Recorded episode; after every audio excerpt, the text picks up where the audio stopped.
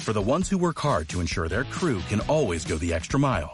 And the ones who get in early so everyone can go home on time. There's Granger, offering professional grade supplies backed by product experts so you can quickly and easily find what you need. Plus, you can count on access to a committed team ready to go the extra mile for you. Call, clickgranger.com, or just stop by. Granger, for the ones who get it done. Punto de encuentro. Isaac Palomares. La mujer que mueve el mundo con sus manos no descansa, no tiene calendario y hace girar el día a su compás y hace feliz de tanto como da. Sole Jiménez, hoy quiero hablarte, y ya sabes que acompañado, de la mujer en la música. ¿Y quién mejor para hacerlo que una mujer que lleva muchísimos años en la música y que además ha sacado ya dos discos, volumen 1 y volumen 2, llamado Mujeres de la, en la Música. Sole, ¿cómo buenos estás? Días, buenos, días. Tardes, buenas noches, cuando lo, lo quieran ver. ¿Qué tal? ¿Cómo estás? Sole, hay una pregunta que siempre suelo hacer al inicio. Es verdad que a ti seguro que nuestros oyentes ya te conocen, pero siempre me gusta hacerla, que es ¿cómo te presentarías? ¿Cómo, cómo te definirías, Sole? Oye, eso es muy complicado. Es una pregunta que yo creo que, que es complicado de contestar. Pues yo, mira, soy una mujer, tengo eh, una profesión que me encanta, tengo una familia a la que adoro y a la que quiero mucho y, y me siento afortunada de poder haber vivido lo que he vivido en mi vida, ¿no? Y espero que lo que me reste, pues también me, me acompañe la salud y, y pueda seguir adelante, ¿no? Qué bien. Sole, no es lo mismo vivir que honrar la vida, ¿verdad? No, no es lo mismo, no. No, me gusta mucho la canción de Ladia Blázquez que se titula así, Honrar la vida, y, y cómo escribió ella precisamente eso, que pasar por la vida de puntillas no es honrar la vida. En la vida hay que mojarse, hay que implicarse, hay que estar, hay que hacer eh, y dar, ¿no? Y es un poco lo que recoge la, canción que está en, este un, segundo eh, eh, volumen de Mujeres de Música, ¿no? Y la canto con Rosalena, además, tengo esa, esa suerte, ¿no? Pero esa canción fue un poco el leitmotiv de este segundo volumen porque me parecía urgente cantar una canción así en estos momentos, ¿no? Al final, en el disco, lo que haces, y me gustaría que tú nos lo contases mejor, es cantar canciones escritas y compuestas por mujeres, ¿verdad? En el volumen 1 y en el volumen 2. ¿Por qué? Sí, bueno, sí, el proyecto efectivamente, como bien dices, eh, lo que intentamos o lo que intento es eh, visibilizar el trabajo de la mujer creadora dentro de la música, porque la mujer está muy estereotipada dentro de, la profesión y dentro del mundo de la música y la sociedad. Parece que la mujer solo cante, pero pues no ha sido así y por supuesto no es así ahora mismo todavía hay más autoras y compositoras ¿no? productoras y gente que lo está haciendo muy bien pero es que hemos venido de, de un tiempo en el que la mujer estaba de hurtarillas en la música y sin embargo hay, había grandísimas músicos grandísimas autoras que a todos conocemos sus obras pero no las conocemos a ella y nosotros lo que intentamos con estos con este dos discos y este proyecto es que conozca a la gente quién hay detrás de canciones tan emblemáticas y tan conocidas como Bésame mucho, ¿no? que la compuso Consuelo Velázquez y nadie conoce a Consuelo Velázquez. Es un ejemplo, ¿no? ¿Crees que es al final algo parecido a lo que ha pasado en la sociedad o en la música ha sido de algún modo más cruel la invisibilización de la mujer en este sentido? Yo creo que en la música lo más cruel que está siendo es la cosificación de la mujer. Sobre todo eso es lo que me, me preocupa porque además jugamos a, a ese juego, ¿no? Eh, la, la, y la música en estos últimos, yo llevo casi 40 años en la música y la evolución eh, se está viendo estos últimos cinco años, pero antes no había un gran cambio, la verdad. Entonces, eh, desde luego, el mundo de la música está dentro de una sociedad y evoluciona con, esa sociedad, pero en el, en el, caso de la música nos hemos creído muy modernos, pero no lo hemos sido para nada. Y lo seguimos sin ser lo debido, creo. Qué, mi punto de vista. qué bueno esto que dices, ¿no? Porque al final, desde fuera, la sensación siempre es que en el mundo de la música, ah, había como una especie de clase intelectual en el que todo iba como más rápido, todo iba como que era como todo, como la mirada era más amplia, ¿no? Y sin embargo, eh, por la gente que conozco que está dentro del mundo de la música, dice que no te engañen, que esto no ha sido así. No, porque una cosa es lo que ve la sociedad y también una, cosa es la, el, trabajo intelectual que, puede hacer, eh, que pueden hacer los músicos. Y otra muy, muy diferente es la industria. Y la industria no ha cambiado apenas porque a la vista está que la industria sigue liderada y dominada eh, por hombres. Entonces, el enfoque que van a dar siempre va a ser por hombres además de cierta edad, ¿no? Y el enfoque que van a dar y que va a ser, pues, tiene las reminiscencias de, lo que han vivido ellos y de lo que conocen ellos y, y se van dando pasitos, sí, pero creo que necesariamente tendrían que ser un poquito más grandes los pasos. Sole, llevas muchísimos años en el mundo de la música. Empezaste con presuntos implicados, luego tu carrera en solitario. ¿Has notado eh, cambios durante este tiempo? Porque dices, en la industria sigue habiendo hombres tomando las decisiones, además hombres de cierta edad. Pero sí que es verdad, por ejemplo, que si miramos cuando empezaste en presuntos y a, a medida que fue avanzando presuntos y luego tu carrera en solitario, cada vez había más presencia de ti como compositora en presuntos también, ¿no? No, en Presuntos eh, hubo sobre todo presencia de mi parte como compositora y autora en los primeros discos. Luego ya mis compañeros quisieron también participar en la composición y sobre todo en la, en la, autoría de las letras, que era un poco el, sitio donde yo crecí eh, en Presuntos, en los primeros discos, sobre todo, que tengo muchas letras escritas en los primeros discos y tengo que decir que tuve, tuve la, suerte de que fueran grandes éxitos del grupo, pero luego ya se, niveló. Y luego, ¿Se niveló por un tema de ir equilibrando al ser tres personas? ¿Se niveló por, por alguna otra...? Supongo que sí, sí, sí. Todo, todo tuvo que ver. Es muy diferente, Sole, eh, formar parte de un grupo a tener tu carrera en solitario en cuanto a composición, en cuanto a creación, en cuanto a interpretación de los temas? Es, muy diferente porque todo lo de, en un grupo todo tiene que ser consensuado. Cuando tú tienes una carrera en solitario, yo puedo consensuar cosas con mi equipo, pero la última palabra la tomo yo, o la, la última decisión. Entonces eso es, es, es, bastante diferente en ese sentido. Luego a la hora de trabajar yo trabajo con, con mi equipo y no, y no hay tanta diferencia, ¿no? Porque además mm, considero que ellos eh, son un gran porcentaje de mi carrera también, ¿no? Y, me apoyo mucho en ellos y, cuento con ellos para todo, ¿no? Pero sí, la última palabra y también, evidentemente, los discos también los pago yo, no los pagan ellos. Entonces, pues es diferente, por supuesto. Qué difícil, ¿no? Esto al final, eh, eh, estar arriesgando, estar apostando por ti a solas, eh, ¿cómo lo vives? Pues es difícil, es complicado. te sientes bastante solo en, este recorrido, porque cuando las compañías de discos no apuestan por, por mujeres como yo, con, con esta edad, siendo encima mujer, hay que tenerlo en, en cuenta también, ¿no? Cuesta mucho, ¿no?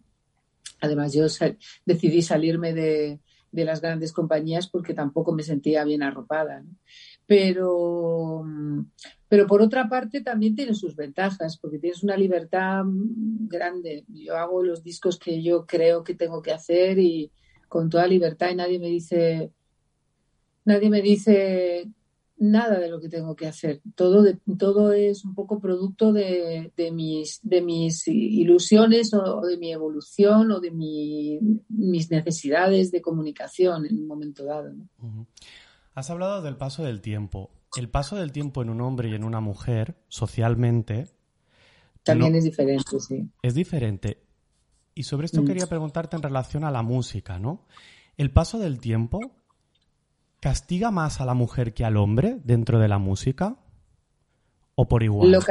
Lo, castiga dentro de la sociedad. Ya en la sociedad en la que vivimos, el paso del tiempo castiga más a la mujer que al hombre. Y por supuesto en la música, desde luego, porque la música, de nuevo, pensamos en cuando hablamos de una artista femenina, la, vemos una mujer joven, atractiva y haciendo música del momento y con, una, con un estereotipo de, imagen bastante cosificada, ¿no? O bastante un estereotipo muy, digamos, con una visión muy, mm, muy machista de, la feminidad, creo. Cuando te refieres a una visión muy machista de la feminidad, eh, ¿a qué te refieres exactamente? Pues que, la, que, es, que las mujeres más jóvenes tienden, ese es el estereotipo. Gracias a Dios hay mucha gente que se sale de ese estereotipo, pero lo, que demanda a lo mejor la industria es una chica muy joven, eh, que tenga, mm, que sea voluptuosa, que sea atractiva, que no le importe enseñar eh, y, ir como, como a los hombres les gusta. atractiva según el, estereotipo masculino de, demanda de una mujer. Al final, la industria musical siempre ha tenido un punto de, mm, no sé si, pensarás lo mismo o no, ¿no? Pero como de sexualizar a las personas que cantan en muchas ocasiones, ¿no? Sí, eso ocurre sobre todo en estos últimos tiempos. La mujer siempre está sexualizada, pero ahora también ocurre con, chicos, ¿no? Eh, eso también es parte de lo que demanda la industria, ¿no?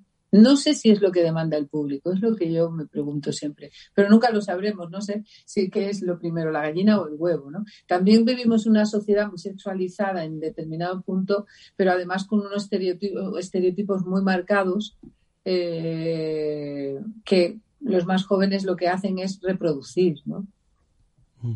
Sí, y al final también nos encontramos, yo tengo la sensación que hace unos años los músicos o las, personas que se dedicaban a la música no solo, eh, y entiéndeme, eh, no solo cantaban, sino que tenían opinión. Eh, había un punto donde se hablaba como de clase intelectual, donde al final em, se hacían alegatos. Yo, por ejemplo, sé que tú sigues teniendo voz, ¿no? Sigues teniendo voz como ahora que estamos hablando de, dar voz a, las mujeres compositoras. Hay, hay una parte de reivindicar en la música, ¿no? Y yo tengo la sensación que ahora, es verdad que siempre hay excepciones y generalizar eh, no ayuda, ¿no? Pero tengo la sensación que ahora hay como muy un artista que además dura muy poco, muy fugaz, ¿no? Y, mm, y o no se le pide, o no se tiene en cuenta, o no hay tanta opinión detrás de, de esa persona, ¿no?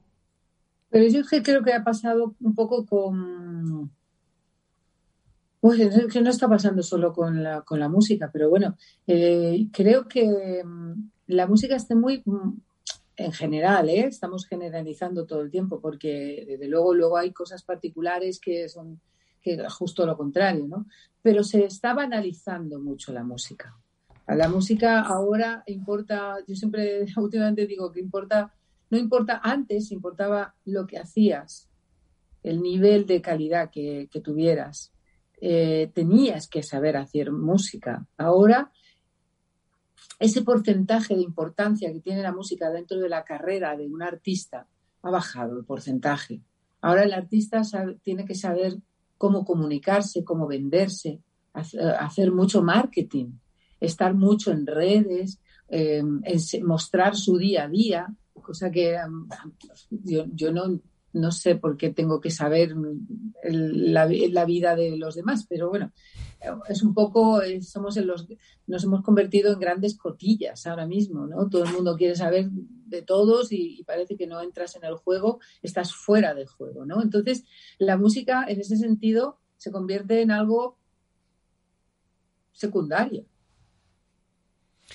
Y eso, eso sí que es una pena. Claro, porque al final entonces lo que importa es esa figura físicamente o lo que importa es la vida de esa persona y la música se convierte en, en un... En un, apartado más de lo que vende esa, esa persona, esa mujer o ese hombre o, o, esa persona. Es, es, un apartado más. ¿Qué música hace? Ay, qué bonito, pero qué, cuéntame algo más. No es suficiente ya la música. Claro, yo, y, y, esto ah, me lleva, a lo mejor soy un poco antiguo en esto, ¿no? Pero me lleva a todos los sintetizadores estos de voz que se usan ahora tanto, eh, o que usan ahora tanto los cantantes, ¿no? Los autotunes, sí, sí, sí. Exacto, que a mí me, mm, pues a mí me echa para atrás. ¿Qué quieres que te diga? Yo te he visto a ti en concierto, eh, mm, te he visto incluso eh, cantar sin música, y a mí esto me pone la piel de gallina. Pero claro, que a, lo, mejor me mirarán y me dirán, es que ya te has hecho viejo, ¿no? Algunas personas. No, a lo mejor lo que tú buscas es la emoción. Totalmente, lo has definido perfecto. Entonces, eh, claro, detrás de una voz articulada, una voz un poco retocada y manipulada, que no suena real, que suena robótica un poco, eh, que está muy bien, pero emoción eso no puede transmitir emoción, creo yo. La música está para transmitir emoción. Si no, no debe de estar, no, no, tiene sentido, bajo mi punto de vista, para comunicar y hacerte sentir. Y cuando, cuando se sale de, de, esa, mm, de ese ámbito y se va, se queda en la superficie, eh, la música es, un telón de fondo, pero qué triste telón de fondo, ¿no? Porque ha perdido su esencia.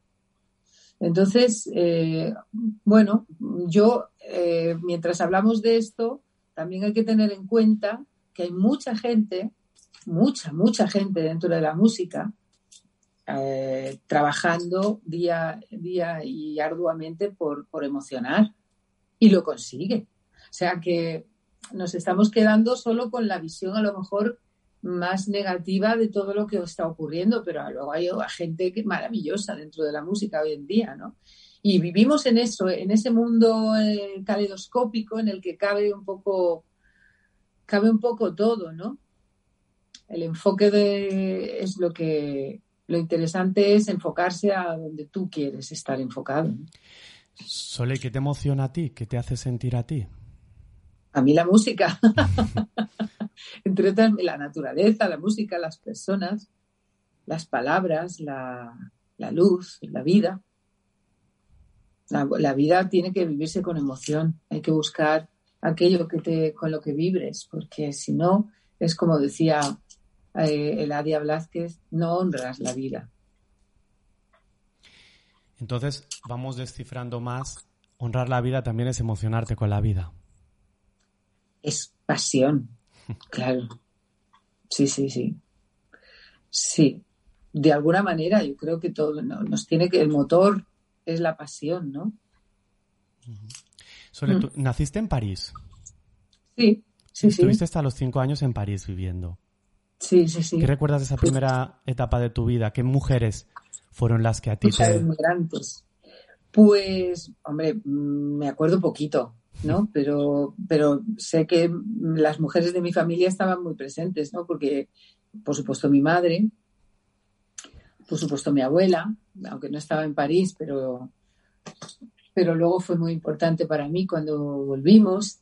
Eh, las, mis tías con las que convivíamos en Francia, porque no, no, mis padres también tuvieron la suerte de encontrarse de poder eh, trabajar con, su familia allí también y, y, alguna, alguna familia que encontraron allí española que también han sido muy importantes para mi familia, mujeres muy potentes, la verdad.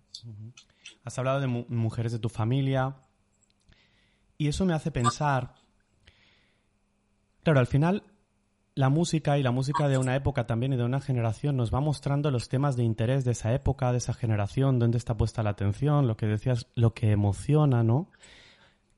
¿Crees que lo que emociona a las mujeres y lo que emociona a los hombres es diferente o no? ¿O es generar una frontera donde no la hay? Yo creo que tenemos cerebros diferentes. Eso es evidente. La educación también que nos dan es diferente. También es evidente. Lo que se espera de una mujer y lo que se espera de un hombre también es diferente. O sea, diferencias entre hombres y mujeres las hay. Luego, igual las emociones también son diferentes. Por ejemplo, se me ocurre una cosa muy básica, un, hombre que, que, haya jugado al fútbol, pues siempre se emocionará muchísimo más con el fútbol que, una mujer que no ha tenido esa experiencia durante su vida, ¿no? que la puede tener, pero no la, generalmente no, la, no, es tan habitual. ¿no? Pero, pero luego hay, o sea, a lo mejor estímulos sí que pueden ser diferentes, pero luego la emoción, pues yo creo que te sientas delante de una buena película y sientes básicamente lo mismo. Y, pero no son de entre hombres y mujeres, sino que te diría que, entre culturas también. Creo que las emociones, además, tú lo sabes, eh, las emociones básicas son como cuatro o cinco, no, no más. Entonces, creo que podemos llegarnos a emocionar de cosas muy parecidas y entender la vida de manera muy parecida. Mm. En este punto que dices, ¿no? Parecidos y diferentes al mismo tiempo, ¿no? Tú decías, un hombre a que le gusta el fútbol, pues estará emocionado con el fútbol, pero difícilmente al final un hombre puede componer mi pequeño tesoro, ¿no? Pero puede componer canciones muy, muy tiernas, muy bonitas, porque ser, ser padre también es una experiencia maravillosa para un hombre. Y aunque no haya tenido la experiencia de llevar un ser vivo dentro de, de sí, y dar ese tipo, esa vida, pues ha contribuido, evidentemente. Y, y, me consta porque lo veo, lo veo en, en, mi pareja, lo veo en el padre de mis hijos, lo, lo, la implicación tan grande y la emoción tan grande que, que, que tienen de, de, ser, de ser padres, ¿no? O sea, se vive a lo mejor de otra manera, pero la emoción es, es también grande y muy sentida, ¿no?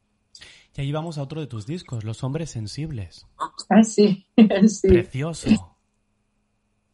Bueno, me parece que en el discurso de feminista eh, es, hay, algo que, he hecho siempre en falta un poco, que muchas feministas sí que lo dicen, pero en el discurso así, en los titulares, y es que el feminismo, eh, que, que, solo pide los, los derechos en igualdad de hombres y mujeres, derechos y deberes en la sociedad, Em, es importante saber que eso no lo vamos a conseguir sin la, implicación absoluta de los hombres y el compromiso y la comprensión de esa necesidad. Entonces, eh, creo que también hay que, lejos de rechazar a los hombres, lo que hay es que invitar a los hombres a que reflexionen y vean que no podemos, eh, que el 50% de la población no podemos estar discriminados por el hecho de ser, de tener otro sexo.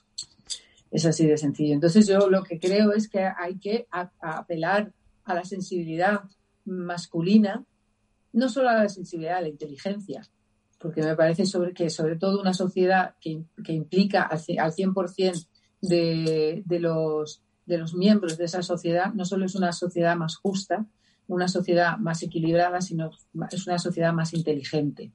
Y a los hechos me, me, me puedo, es muy fácil demostrarlo, ¿no? Las sociedades más avanzadas, más ricas, son las sociedades donde más gente, sea del sexo masculino, femenino o trans, está implicada en la evolución. Cuando tú marginas, tú pierdes. Pierdes inteligencia, pierdes, pierdes mucho. Ahora, por eso los, los talibanes, los reaccionarios, la gente que, incluso la gente de ultraderecha, yo no lo comprendo, no comprendo que margines, ni por sexo, ni por, por cultura, ni por, por, nada. no puedes marginar porque estás perdiendo valor. Es, una cosa que, no, sé cómo no son capaces de verlo. Pero bueno, eh, en definitiva creo que a los hombres hay que, hay que, hay que decirles vamos a, vamos a hacerlo juntos, porque sin vosotros esto es imposible. ¿Ves? discursos como el de ahora, Sole, yo los echo en falta en el mundo musical. No sé si es que o no se dan voz o en Instagram no queda bien contar todo esto, pero yo echo en falta, claro, que haya una implicación eh, eh, en el mundo del arte, en el mundo de la cultura, como había habido en los 90. Con el riesgo que eso conlleva, ¿eh? porque al final hay gente que te escuchará. Bueno, pues eso es lo que ocurre. Por una parte, yo creo que por una parte no, los, esto, este tipo de discursos ahora mismo no interesan en la sociedad general. O sea, eh, así, en grandes rasgos, hoy parece que, dime las cosas bonitas porque las malas es que no me apetece oírlas, ¿no? Un poco. Luego también está el hecho de que ahora en las redes son muy importantes y yo, eh, eh, por, decir estas cosas, puedo tener, ¿sabes? Como, como que, a quién le pasaba.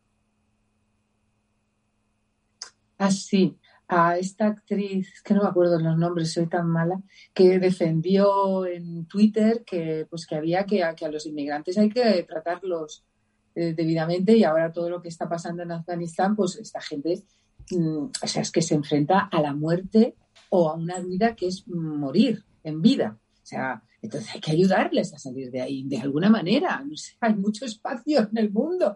No sé, pues no, no, la, criticaban diciéndole, pues te, queda, te los quedas tú en tu casa, ¿no? Es como, qué falta de sensibilidad. Pero bueno, sobre todo eso, que te enfrentas a, a la opinión de los demás. Yo creo que hay demasiadas opiniones hoy en día.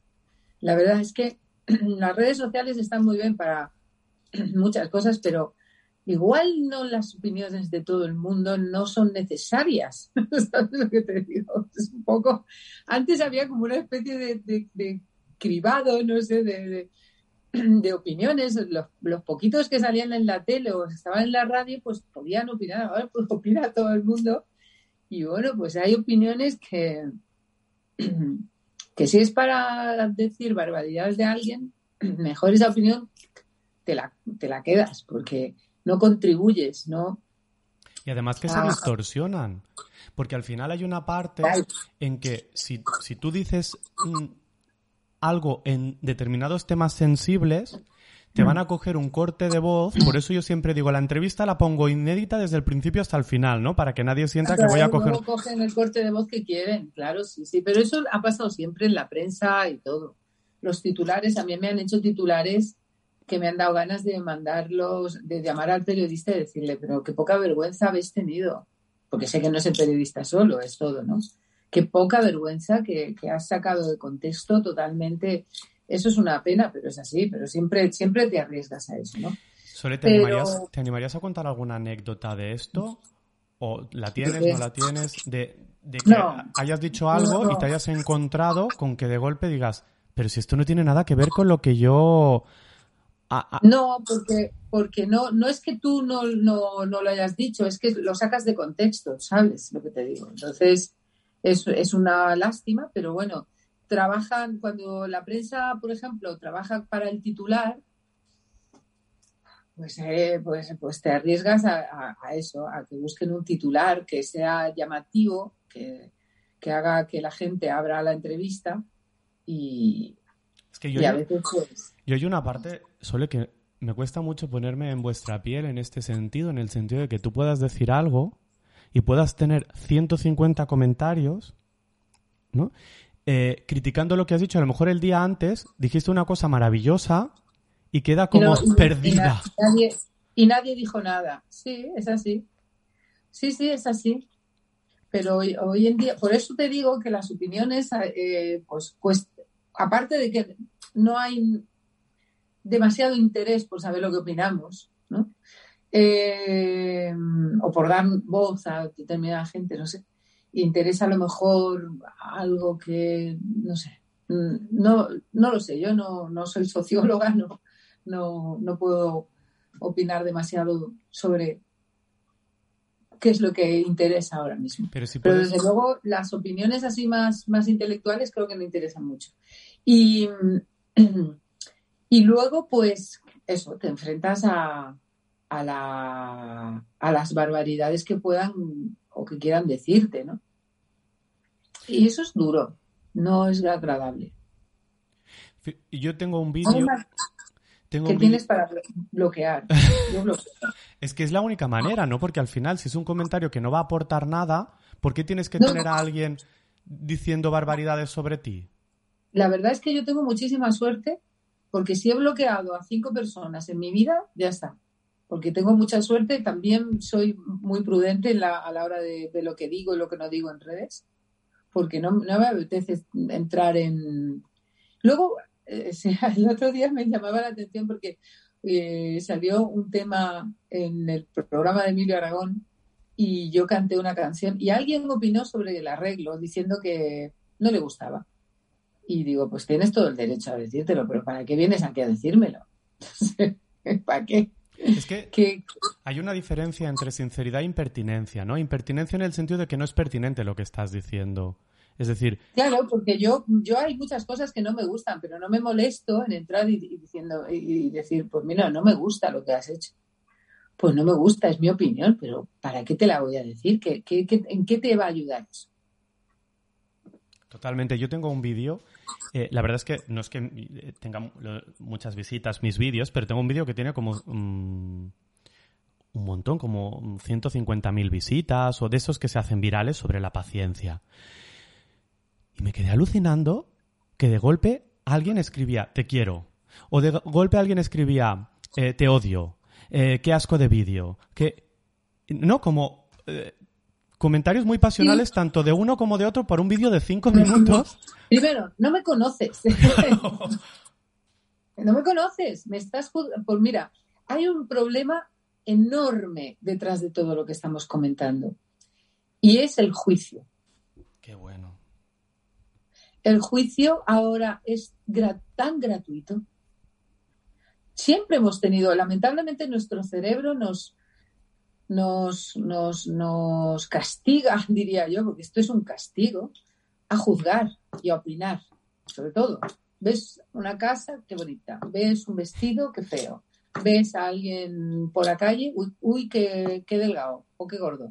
Mm, eh, Nuestro cerebro, lamentablemente, lamentablemente, y, con- y contra eso yo creo que hay que, hay que pelear y hay que trabajar para no estar ahí, pues juzga. Pero es que además la, la sociedad en la que nos movemos, el juicio es, es absolutamente gratuito ahora mismo.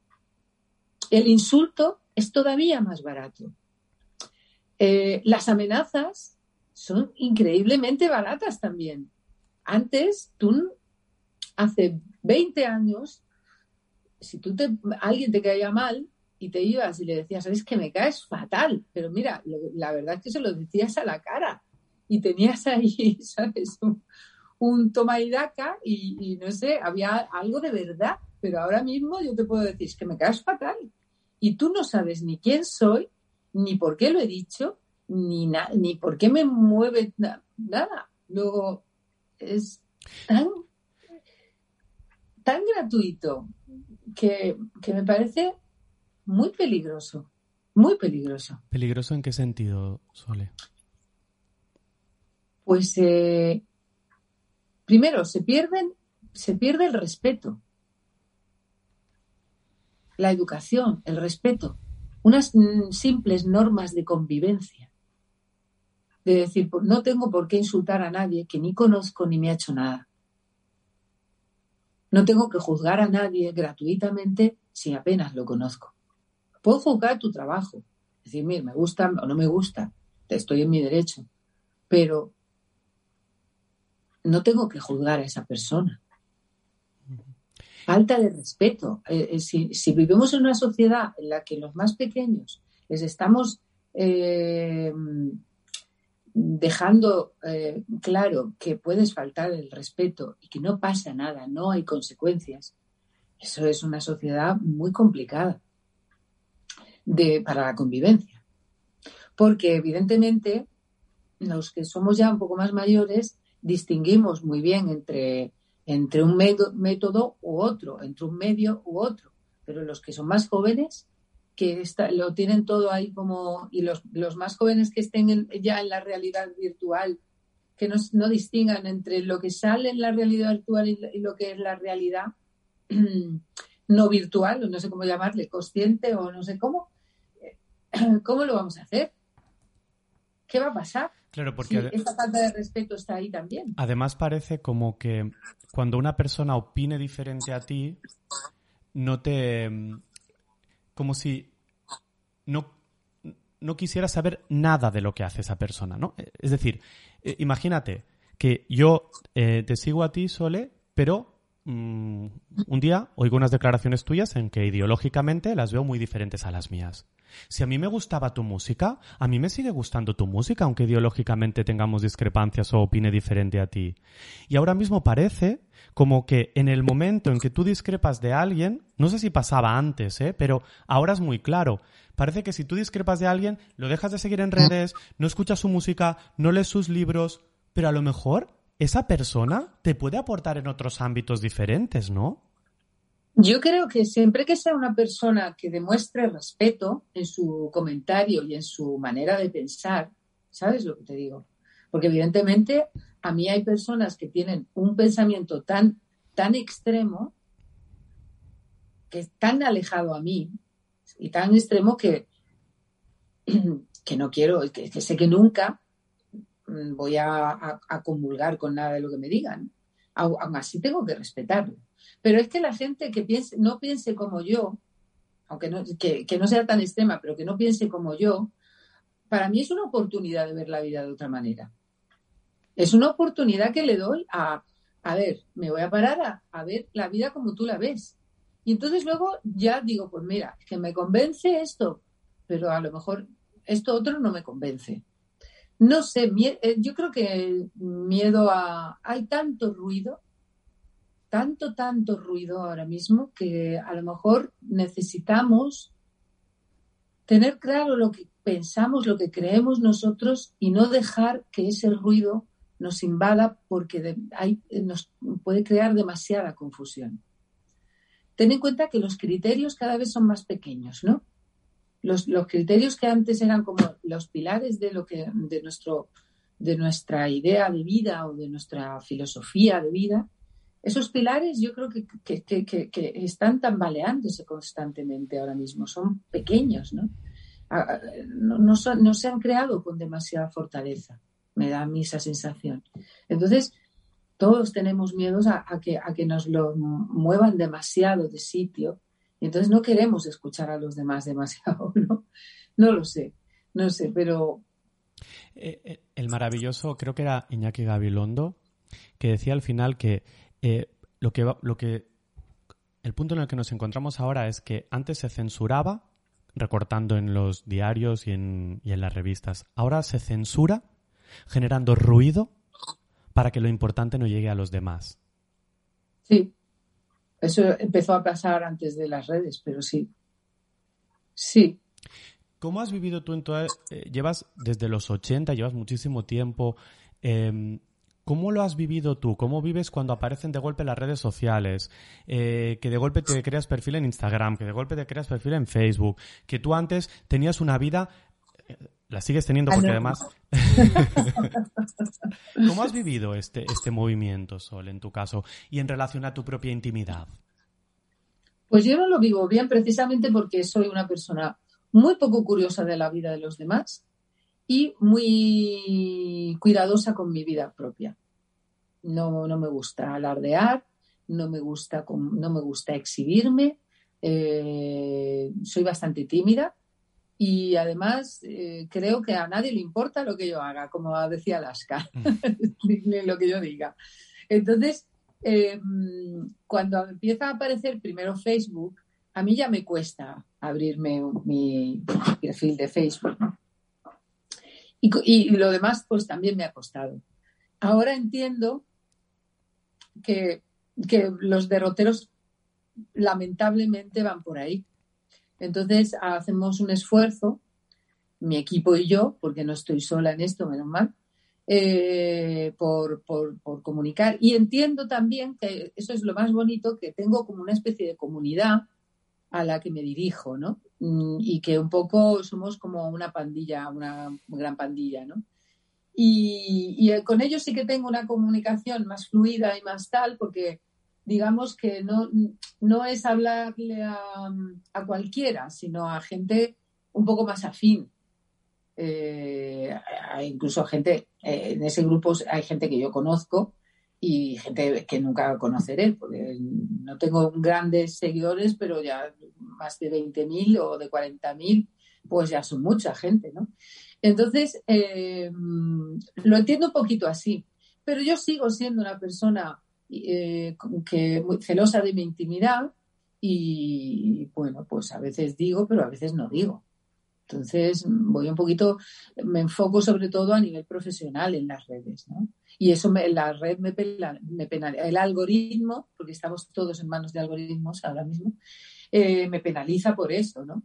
Eh, pero, pero bueno, eh, acepto, acepto gustosa la penalización porque no quiero entrar en, en la dinámica de, mostrar mi, mi vida ni, ni de... No, no quiero entrar en esa dinámica a toda hora. Parece un castigo, aparte de innecesario, además. Totalmente, ¿no? Incluso em, personas profesionales como yo, por ejemplo, como psicólogo, veo a otros psicólogos como eh, explican y muestran su vida y, yo pienso, ostras, hemos llegado hasta el punto en que incluso eh, personas que no nos dedicamos a, a una vida pública, por ejemplo, no eh, acabemos teniendo un Instagram profesional en el que si no cuentas alguna parte de tu vida o alguna parte de tu intimidad parece que, que, interesas menos como profesional. Es que yo creo que la frontera entre lo personal y lo profesional se está como diluyendo de alguna manera peligrosa, ¿no? Totalmente. Yo creo que sí, sí, sí, sí, sí. Yo creo que está diluida, ¿ya? Pero fíjate, yo sobre todo me pregunto qué es lo que viene. ¿A, dónde, acaba, dónde acaba eso? No me asustes que tengo el vaso cogido ahora, ¿eh? que no se me caiga. no, no, no, no, es que no tengo respuesta para eso. O sea, vamos a vivir en un mundo totalmente expuesto. Y falso. Y, y, ahora, totalmente y ahora nos iremos a ser optimistas y a contar lo bueno, ¿eh? pero de momento dejarnos que nos recreemos un poquito en esto. Pero al final hay una parte que falso, porque la gente se hace fotos en sitios que a lo mejor ni tan siquiera ha entrado. Pero se ha hecho una foto en la terraza. No tengo ni idea, pero es verdad que yo, yo, como, yo con mi comunidad eh, tiendo a, decir las cosas buenas de lo que me pasan, ¿no? Mm, o, o, alguna experiencia bonita o tal. Y no digo, el otro día reflexionaba, porque yo sufro de migraña y estaba con un dolor de cabeza que me moría. Y pensé, esto tendría que decirlo en Instagram. Me acuerdo una vez que lo dije y, tuve, yo creo que miles de personas Pero también tendría que decirlo. Decir, oye, estoy jodida, estoy muy jodida ahora mismo. Y no quiero solo que deciros que, que, me pasan cosas muy bonitas, que voy a la tele tal, que no sé qué, que ahora canto aquí, que conozco a tal. No, no, quiero deciros, ¿queréis saber de mí? Pues de verdad, llevo tres días que quiero morirme. Entonces, no sé. Pero a mí me preocupa mucho dónde vamos. ¿Dónde, se para Sole, esta reflexión que hacías ahora, ¿y en algún momento te has animado a decir, hoy tengo un día horrible, hoy me siento hundida, hoy, y a lo mejor al día siguiente te sientes maravillosa y súper bien, ¿no? Pero para humanizar, eh, ¿te has atrevido a hacerlo? Aparte de en la migraña. Y, y cuando y si yo te pregunto, contéstame lo que te dé la gana, ¿eh? ¿eh? Si yo te pregunto, ¿cuál es el miedo? O, o, o, a lo mejor no es miedo, a lo mejor es decisión de no quiero exponerme, ¿no? ¿Qué, qué te frena en eso? No solo eso. Yo creo que, em, fíjate, es un mensaje hacia afuera y hacia adentro. Todos los días hay que hacer el esfuerzo por ver el brillo de la vida. Entonces, yo no quiero mm, ni decírselo a los demás, ni decírmelo a mí misma, eh, qué mierda de vida, ¿no? Porque no. Eso es una cosa consciente que yo hago. Yo si quiero comunicar algo, tiene que ser algo positivo. porque lo que quiero es que ayudar a la gente en ese camino y no decirles esto, esto no tiene remedio, estamos fatal. no sé, no sé. Sin embargo, sí que es verdad que a lo mejor en el momento en que tú cuentas migraña y mucha gente, por ejemplo, en su casa, que se siente de golpe incapacitada por la migraña o que piensa, ostras, es que esto me, me, dificulta mi día a día, a ver, que tú sigues haciendo tus conciertos, sigues trabajando a pesar de tener migraña en ocasiones, puede ayudar a otras personas a pensar, ostras, si Sole tiene migrañas y se va a poner delante de, en un escenario frente a muchísima gente, yo a lo mejor puedo ir a trabajar. Sí, supongo que, claro, mm, evidentemente todo, si yo digo que también estoy mal, voy a encontrar a mucha gente que ese día se encuentre mal. Pues a lo mejor el, mensaje es, hoy estoy fatal, pero hay que salir de aquí. ¿Sabes? Siempre pensamiento positivo, porque yo no, no lo veo claro hoy, pero mira, el sol brilla, pues para adelante. ¿Sabes? Sí, eso hace que la, que la, que la, eso cree comunidad pero ahí, ya te digo, yo soy de las que piensa que hay que hay que aportar en positivo, porque hay mucha gente aportando en negativo. Hay que equilibrar. ¿Te ha ayudado mucho el pospalante? ¿Perdón? ¿Te ha ayudado mucho el pospalante? Ah, claro, ahora? cada día. Sí, sí, esto está mal la cosa, da igual, adelante. Sí. seguro que hay gente ahora mismo con ansiedad, con depresión, con un pues no puedo, que nos está escuchando.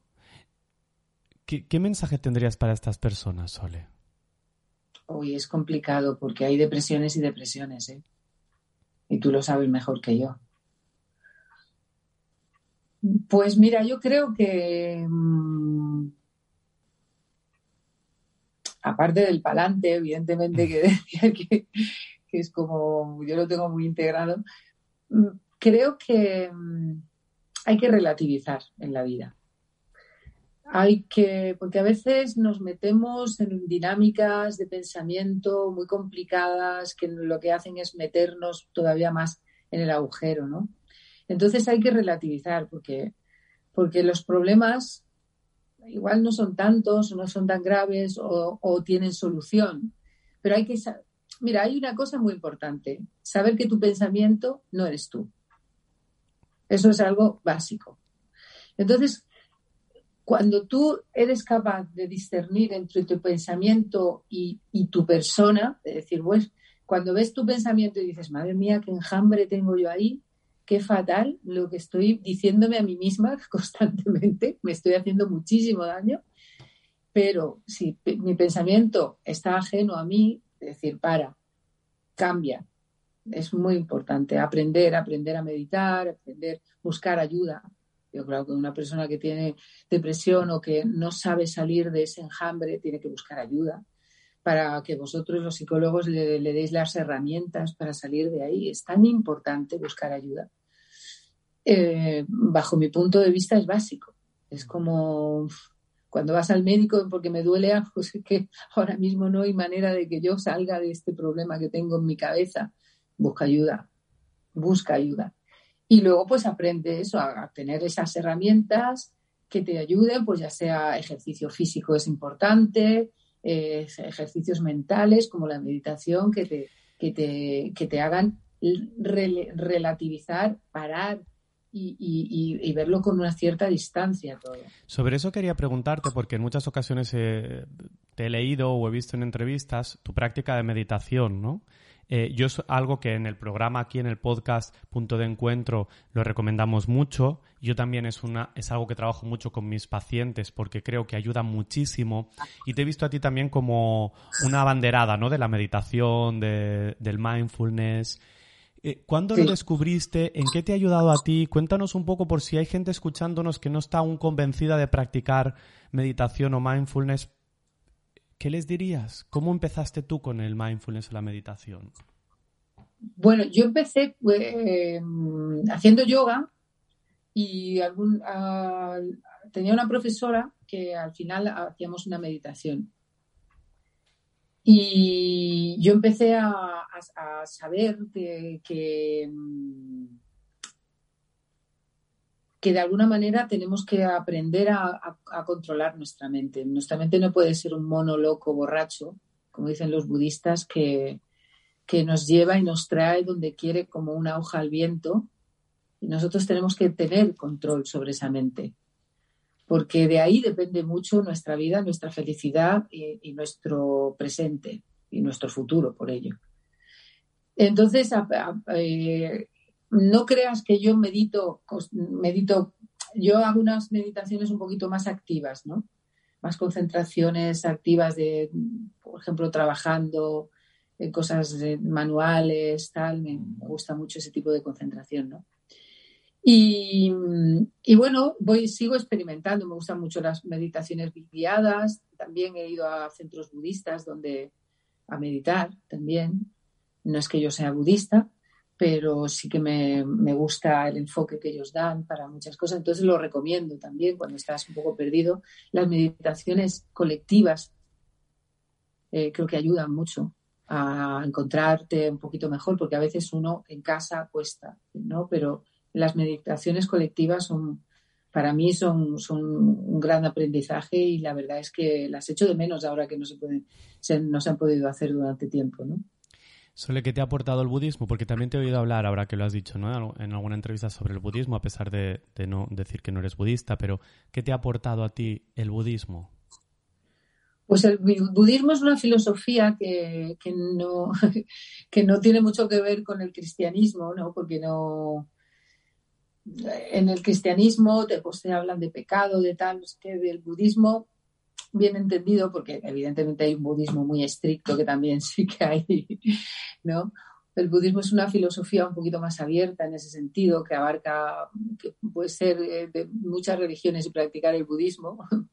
Eh, es, eh, ese camino interior en el budismo está mucho más claro que en el cristianismo, bajo mi punto de vista, es lo que he vivido yo en el cristianismo, en el catolicismo, y no te hablan tanto de esa vida interior, ¿no? Y, en el budismo, pues sí, es la práctica de la vida interior, del camino eh, que uno tiene que ir conociéndose, reconociéndose, eh, moldeándose y, sobre todo mejorándose. Entonces, eh, me ha parecido de las filosofías que me han llegado, pues me, me, ha parecido de las más interesantes y de las que más he podido leer. El taoísmo también me gusta mucho me gusta, es una filosofía que también me gusta mucho, lo poquito que he leído de ella también. ¿Qué, sería el taoísmo para nosotros? Que a lo mejor es menos conocido que el budismo. Para, para las personas que nos están escuchando, ¿qué, ¿qué, es lo que te ha aportado el taoísmo? ¿Qué... Es que también es, es, un camino también interior que en el taoísmo ah, es muy interesante, ¿no? El, el, enfoque que tienen, ¿no? No sabría ahora mismo, mm, porque hace tiempo que leí, pero siempre me ha parecido se parecen mucho. Es que el hinduismo también tiene cosas, aunque evidentemente luego se queda con los dioses y tal, ¿no? Pero hay... Y si te das cuenta, lo poquito que yo sé de, las, religiones y las, estas filosofías tienen nexos en común, ¿no? En el taoísmo me gusta mucho la, la descripción que no es descripción del Tao, ¿Sí? porque es que el Tao es todo y es nada. el vacío, ¿no? Ese punto de vacío, El vacío, y, el, y el todo, ¿no? Entonces a mí me gusta mucho eh, encontrarme con la naturaleza y saber que yo soy un parte de, un todo. Ni más ni menos. Todo es importante, cada molécula, cada hoja, cada, cada cosa que vemos y que no vemos. Eso a mí me parece básico, pero eso lo encuentras en el budismo y también lo encuentras rascando en el cristianismo. Pero tienes que rascar mucho, ¿no? Pero la unicidad, el todo.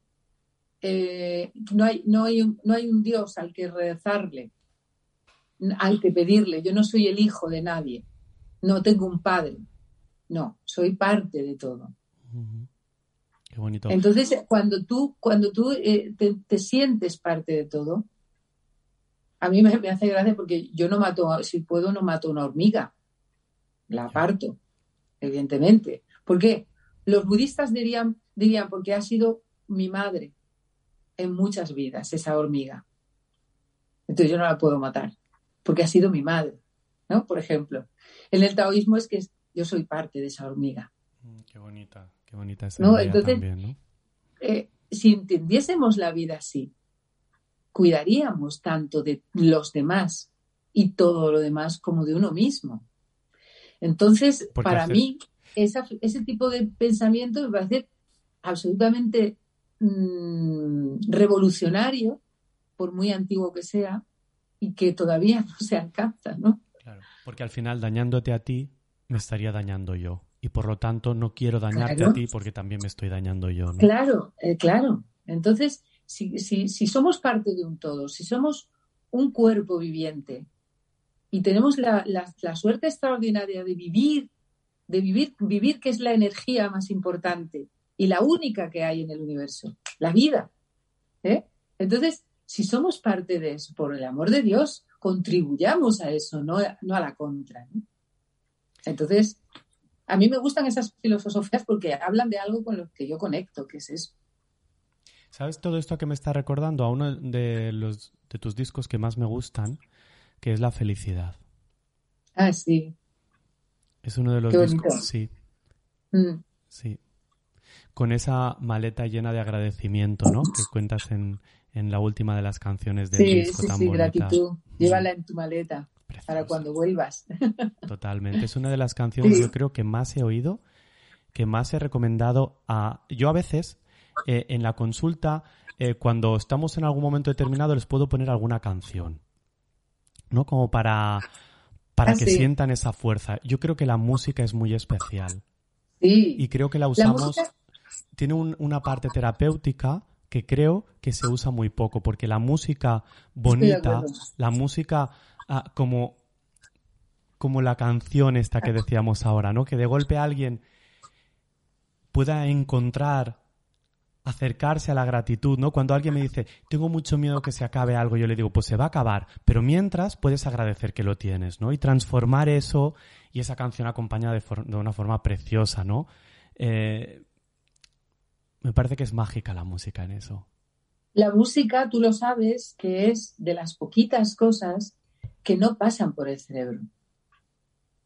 Es, es, es pura emoción.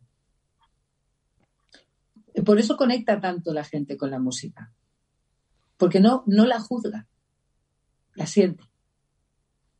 Es que Entonces, tú tienes un paciente que está nervioso, que está tenso, a veces poner una canción eh, lo cambia todo.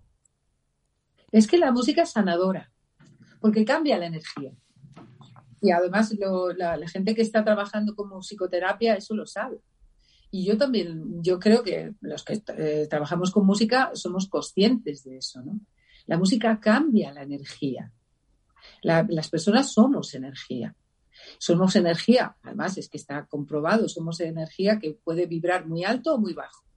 Depende de, de, de la vibración, de donde esté esa vibración, tú estarás más positivo, más negativo, más oscuro, más claro, estarás. La música una música que te guste, porque a mí, como soy eso, a mí cualquier música no, me cambia tanto, pero la música cambia esa, esa vibración. Y esa, es, es alucinante el poder que tiene la música. Y lamentablemente, igual no se tiene en cuenta o se tiene en cuenta en negativo, ¿sabes? No se, no se tiene tanto en cuenta. Pero yo creo que la música es, lo que dicen, amansa las fieras, pero también te, enaltece, te enaborece, te, te, llena, ¿no? Te, llena de energía. Totalmente. Es que yo, yo en muchas ocasiones ah, les pido a las personas que igual que eligen el traje que se van a poner cuando se levantan, ¿no? Yo elijo esta ropa. Pues yo les digo, ¿qué emoción quieres para este día, no? Me dicen, ah, pero si esto, entonces siempre la felicidad. O no, porque un día a lo mejor quieres estar contento, otro día agradecido, otro día sensible, ¿no? Eh, lo has dicho muy rápido que no, porque a ti también te pasa, ¿verdad, Sole? Claro, no, no. O sea, la felicidad, ¿qué es la felicidad? Empecemos por ahí. ¿No? Porque la felicidad es una actitud. Más allá de los, de los instantes esporádicos de felicidad, de ¡ay, qué bonito! ¡ay, cómo me llena! ¡ay, qué feliz soy! ¿Vale? Lo demás es una actitud. Es la actitud que tengas ante la vida porque yo puedo ver una flor o un día lluvioso y decir, qué bonito, ¿sabes? Y otra gente decir, qué puta. es una actitud. La actitud que, yo tenga ante eso es, la, la, vida es algo que está y conforme la veamos, la veremos de una manera o de otra. Siempre, siempre es, depende del color con que se mira. Como tú dices, el aroma del jazmín a media tarde o la llamada inesperada de un amigo. Esos son chispas de felicidad. Pero el resto ya es que te lo tienes que trabajar. Totalmente. El resto es, te, tienes que trabajar todos los días, tienes que levantarte y decir, Claro. Y entonces elige aquellas canciones que te ayuden al pa'lante. Porque como te pongas determinadas canciones, eh, eh, cada vez te vas a hundir más, ¿no? entonces es elegir. Que, también, que, también está bien de decir, oye, mira, es que ahora mismo me apetece un bolerazo de esto y, y echarme a llorar. Claro. Pues por supuesto. Sí, a sabiendas de que es un ratito, como cuando te rascas una, una parte de tu cuerpo que te pica y sabes que no te hace bien rascarte, pero te encanta, pues tú, un domingo tarde, a lo mejor te apetece escuchar esos boleros que dices, estar un ratito allí y luego ya, venga.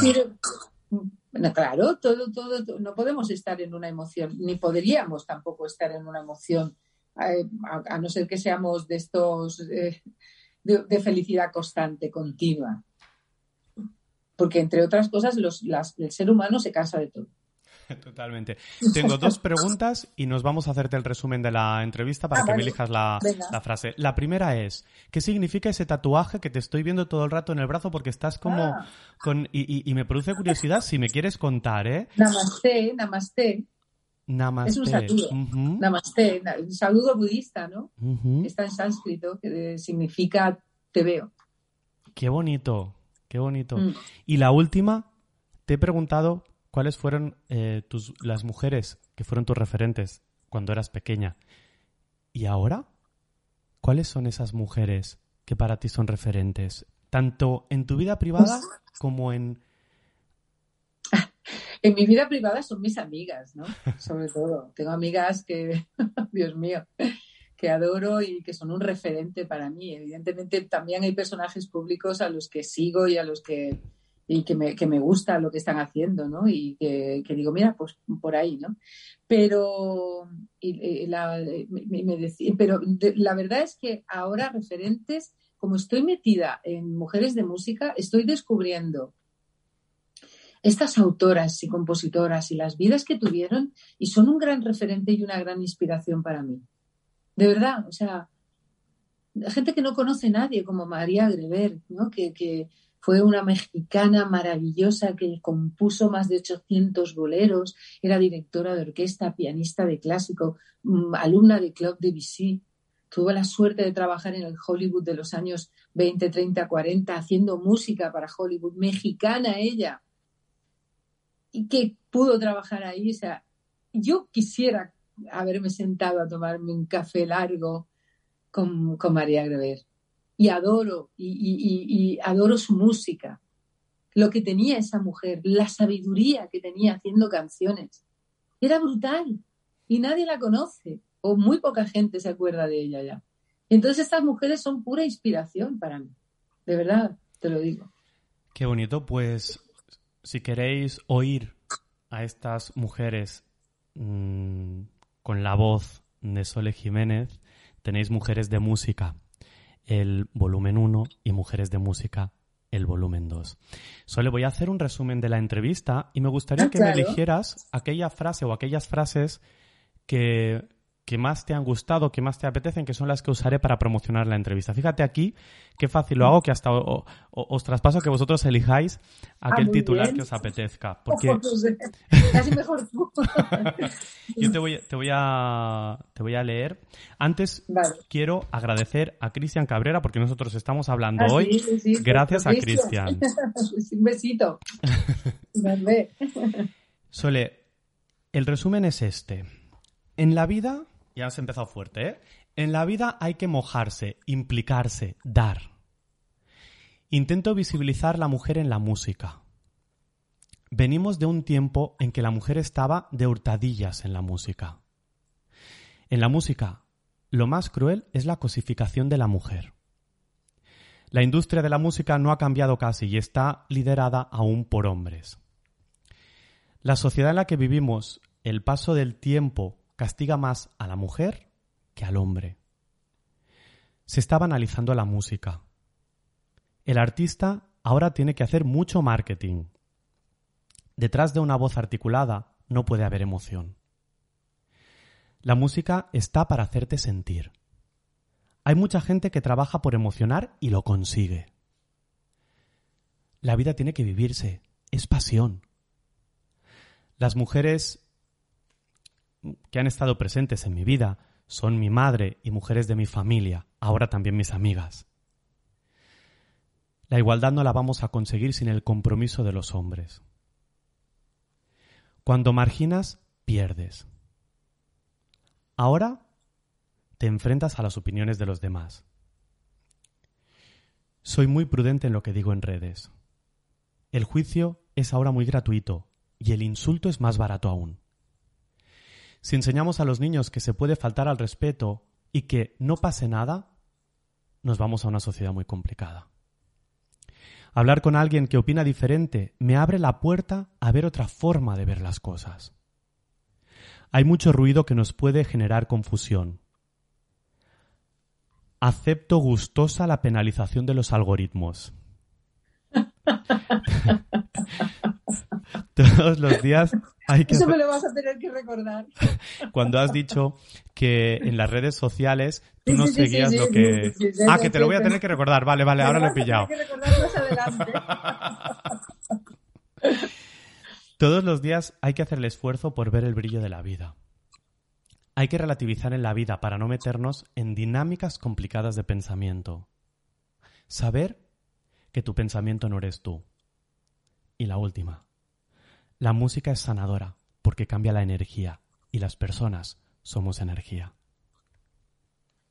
Pues no sé, yo creo que me quedaría con un pensamiento positivo como el de que la vida hay que vivirla, tiene, hay que vivir todos los días el brillo de la vida o hay que verlo, ¿no? Genial, pues me quedo con este. ¿Sabes con cuál me quedo yo? Que me ha parecido mm. preciosa en un momento en el que estabas. La música es sanadora porque cambia la energía de las personas y las personas somos energía. Y esto es lo que haces tú, lo que hacen mujeres como tú, que es ayudar a que un mal día, en tres minutos que puede durar una canción, se pueda convertir en un bonito día gracias a todo ese cambio de energía. Pues ese es el regalo más, más bonito que puede tener un, un artista. Pues muchísimas gracias. Solo yo te doy las gracias no solo por la entrevista de hoy, te doy las gracias por acompañarme todos estos años de mi vida con tu voz. Nada, por favor, muchas gracias. Gracias a ti por estar ahí. Que es precioso. Y, y lo dicho, Mujeres de Música. Sí. El último disco, el volumen 2 de Sole Jiménez. Un placer que hayas estado en punto de encuentro. Pues muchísimas gracias y gracias también por el trabajo que hacéis, porque me parece importante dar esta, esta ventanita a la gente que tenga dudas o que necesite ayuda o que simplemente quiera ampliar sus conocimientos. O sea que muchas gracias. Quedamos en punto de encuentro.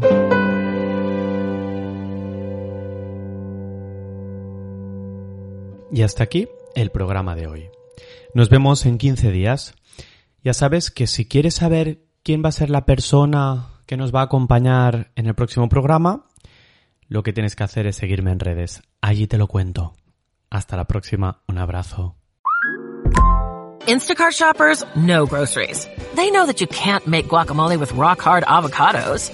They know how to quickly find those peanut butter pretzels you can never find. And they keep you in the know by giving you updates about your order along the way.